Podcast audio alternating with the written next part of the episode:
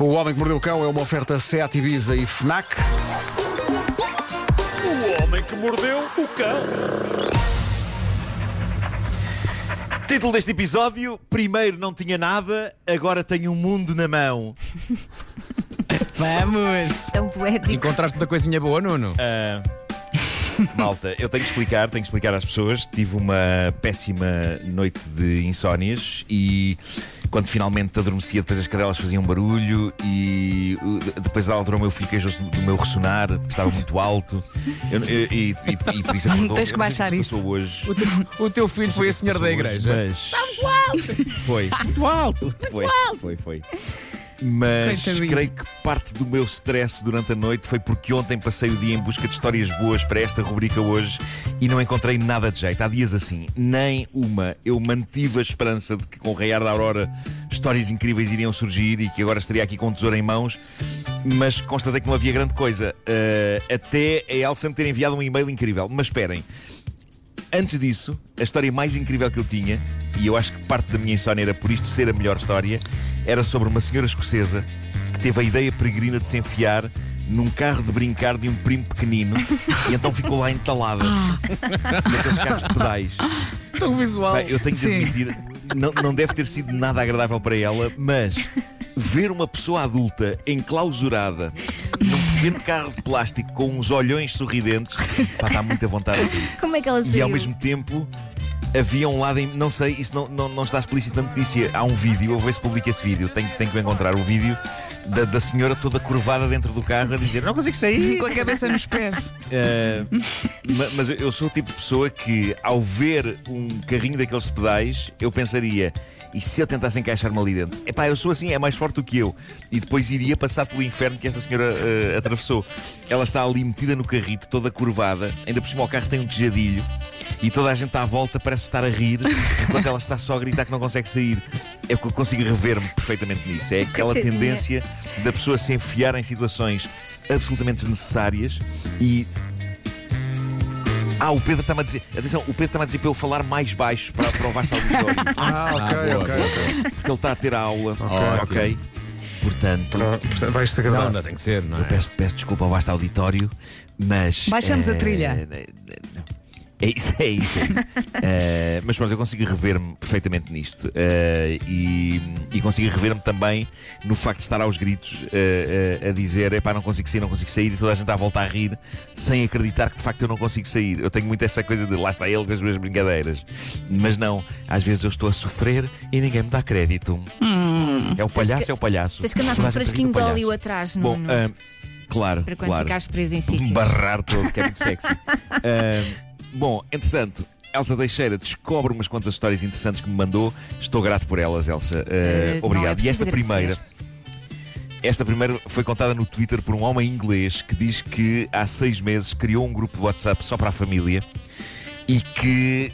Epá, o homem diz que se irritava quando o pai dele lhe ligava a perguntar por coisas que tinham sido faladas no grupo de WhatsApp. E o John, o filho, respondia-lhe: Epá, ó pai, mas isso está tudo falado no WhatsApp. E o pai dizia: Não está nada. E o filho dizia: Está, que eu bem vejo as mensagens aparecem lidas, as tuas mensagens aparecem lidas, por isso estás a ler as mensagens. E o pai responderia: Estarei, estarei. E o filho desesperava com isto. E então atribuía isto Epá, à idade do pai, à clássica incapacidade das pessoas de uma certa idade de lidarem com tecnologias.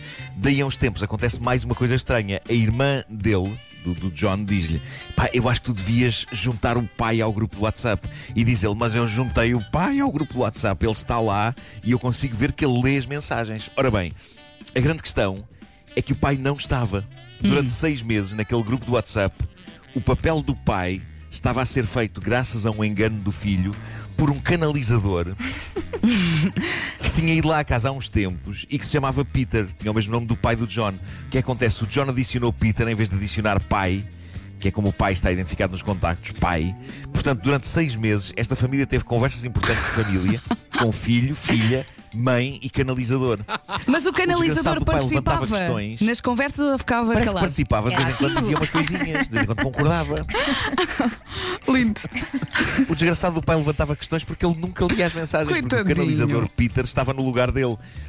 E o que é fascinante é de facto o canalizador ler as mensagens sempre e até concordar com algumas, sem nunca questionar porque Dias estava metido naquele grupo.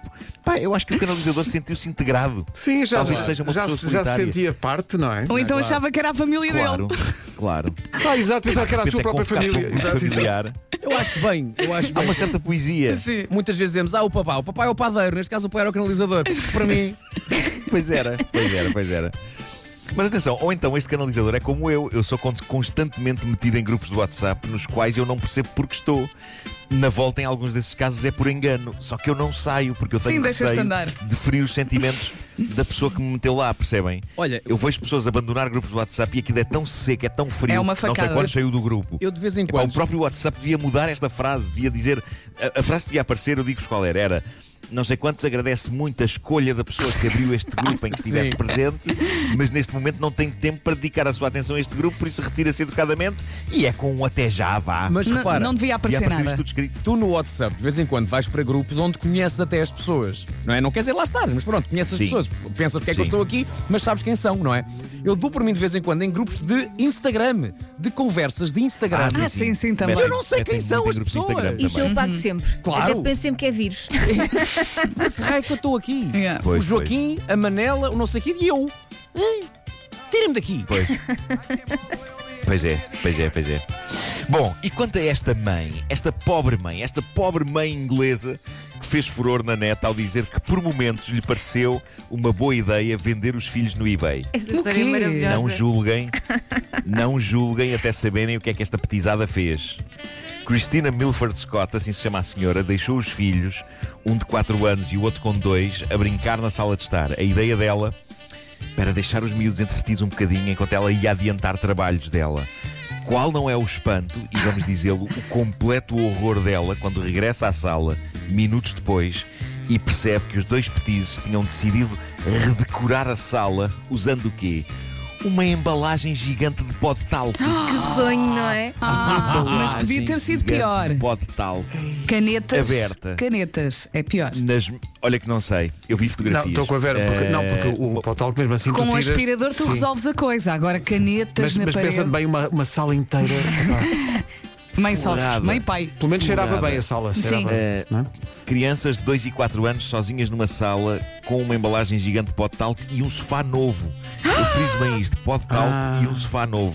Bom. Agora imaginem o resto. a venda, O sofá tinha sim. custado mil euros. Mil euros o sofá. Uh, Limpá-lo depois de uma chuva de pó de talco, quem sabe quanto custa. Ela diz que quando chegou à sala, Ai. os dois miúdos estavam totalmente brancos da cabeça aos pés devido ao pó de talco. Diz a mãe, pareciam dois pequenos fantasmas. As fotografias da sala são sinistras. Mostram miúdos super descontraídos numa sala forrada a pó de talco. E eu que ontem estava agastado, porque o meu filho decidiu fazer uma experiência do TikTok, encher balões com farinha. Eu não sei se já experimentaram isto. Não. Não, não. Não vai acontecer lá em casa. Parece que quando se enche balões com farinha, eles depois agarram-se uns aos outros e, e é fascinante, parece que tem imã. Uh, Mas e- a e, ideia depois é portanto, o Pedro rebentar os nós balões? Precisamos uns balões com farinha. Não, não, não, é, é só fazer com que eles se agarrem uns aos Ok. outros. Parece que tem imã, é, é muito giro. Uh, e eu mantive o meu espírito aberto, ok? Não, não seria das primeiras coisas que eu poria numa lista de coisas giras para fazer, mas pronto, havia entusiasmo, eu não quis cortar esse entusiasmo. A parte positiva, de facto, balões recheados com farinha pegam-se uns aos outros, e isso é interessante. Mas daí a minutos, ouvi a frase que mais temia ouvir. Ouvi o Pedro dizer: Olha, um dos balões rebentou. Na Quem é que sala. limpou? De facto, lá estava. No tapete, farinha. Bastante farinha. Mas agora, comparando com o que aconteceu a esta senhora e a tempestade de talco na sala, sinto-me melhor, porque no caso desta senhora, ela diz que esteve com o marido a limpar a sala numa operação que durou duas sólidas horas. Pai, não era uma sala grande. Não era uma sala imagino. grande. Eu, eu não me queria ir embora sem vos deixar uma dica. Em tempos eu acho que já tínhamos falado deste assunto, mas agora surge uma história fascinante sobre uma coisa absolutamente preciosa que vos pode valer bom guito. Fiquem atentos nas praias a vómito de baleia fossilizado.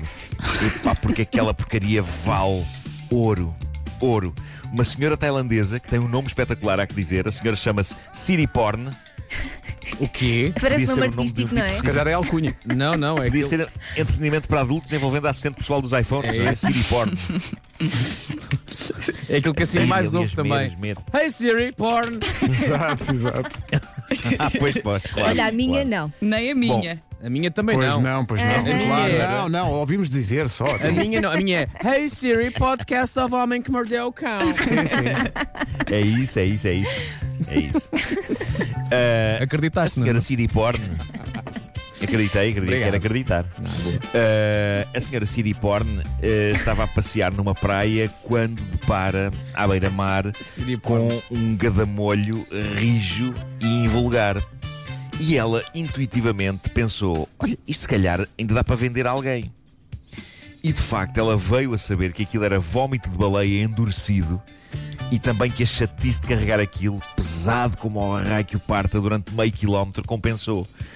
Porque esta senhora eh, conseguiu vender o gadamolho de vómito de baleia por 186.500 euros. Oi? Mas o que é que fazem a partir do Epá, vómito? parece, que, parece que aquilo é precioso. Acho que dá para fazer joias. Ah, Mas nome. quem é que. Mas Como é que se chama espera aí. aquilo? Ambergris. Pois, pois, pois, pois, pois, pois, pois. Se calhar até é bonito. Acho que é o chamado amba, âmbar cinza. Sim, mas pensar na origem Ambar do colar Exato. ou, Então, da, é ou da um- pulseira. Que colar tão bonito, Pá, nem imaginas. Deus, não há aqueles que é com leite materno. Hum, Pois, Pois, e por alguma Pois, razão não. pois, pois. Olha que isto é, não, mas, Pois. mas isto, acho que isto é mesmo precioso. Âmbar, âmbar cinza, também conhecido por ambergris. Estou aqui a ler, é um produto ceroso produzido por cachalotes no trato digestivo. ah, Claro, boa. as pérolas As também não baleias são. criam um material. Epá, é é? material que, que é criado para proteger a parede do estômago de pedaços pon- pontiagudos, de coisas que possam magoar o estômago. E, e uma vez que quando aquilo já não é necessário dentro delas, elas deitam cá para fora e depois aquilo vala rios de massa, malta. Âmbar cinza, também conhecido como vómito de baleia. Vão à procura. Eu prefiro o segundo Venda. nome. o primeiro é mais fixe. O quê? Ah, o primeiro, Primeiro nome, sim. o âmbar. Âmbar. Eu agora estou aqui a olhar para as minhas pulseiras que têm várias bolinhas pensar, de queres pedras. Tu queres ver que isto é vómito? Tu queres ver? Tem que ir à net. O Homem que Mordeu o Cão é uma oferta Seat Ibiza, agora com uma oportunidade única e também uma oferta FNAC, onde as novidades chegam primeiro e hoje o genérico é diferente. Esta é para a Siri Porn. Perguntar em poucos anos pelas baleias que cruzavam o oceano. Muito obrigado por isso. Uh, 8 horas, uh, aliás, 9 horas, assim é que é. 8 horas.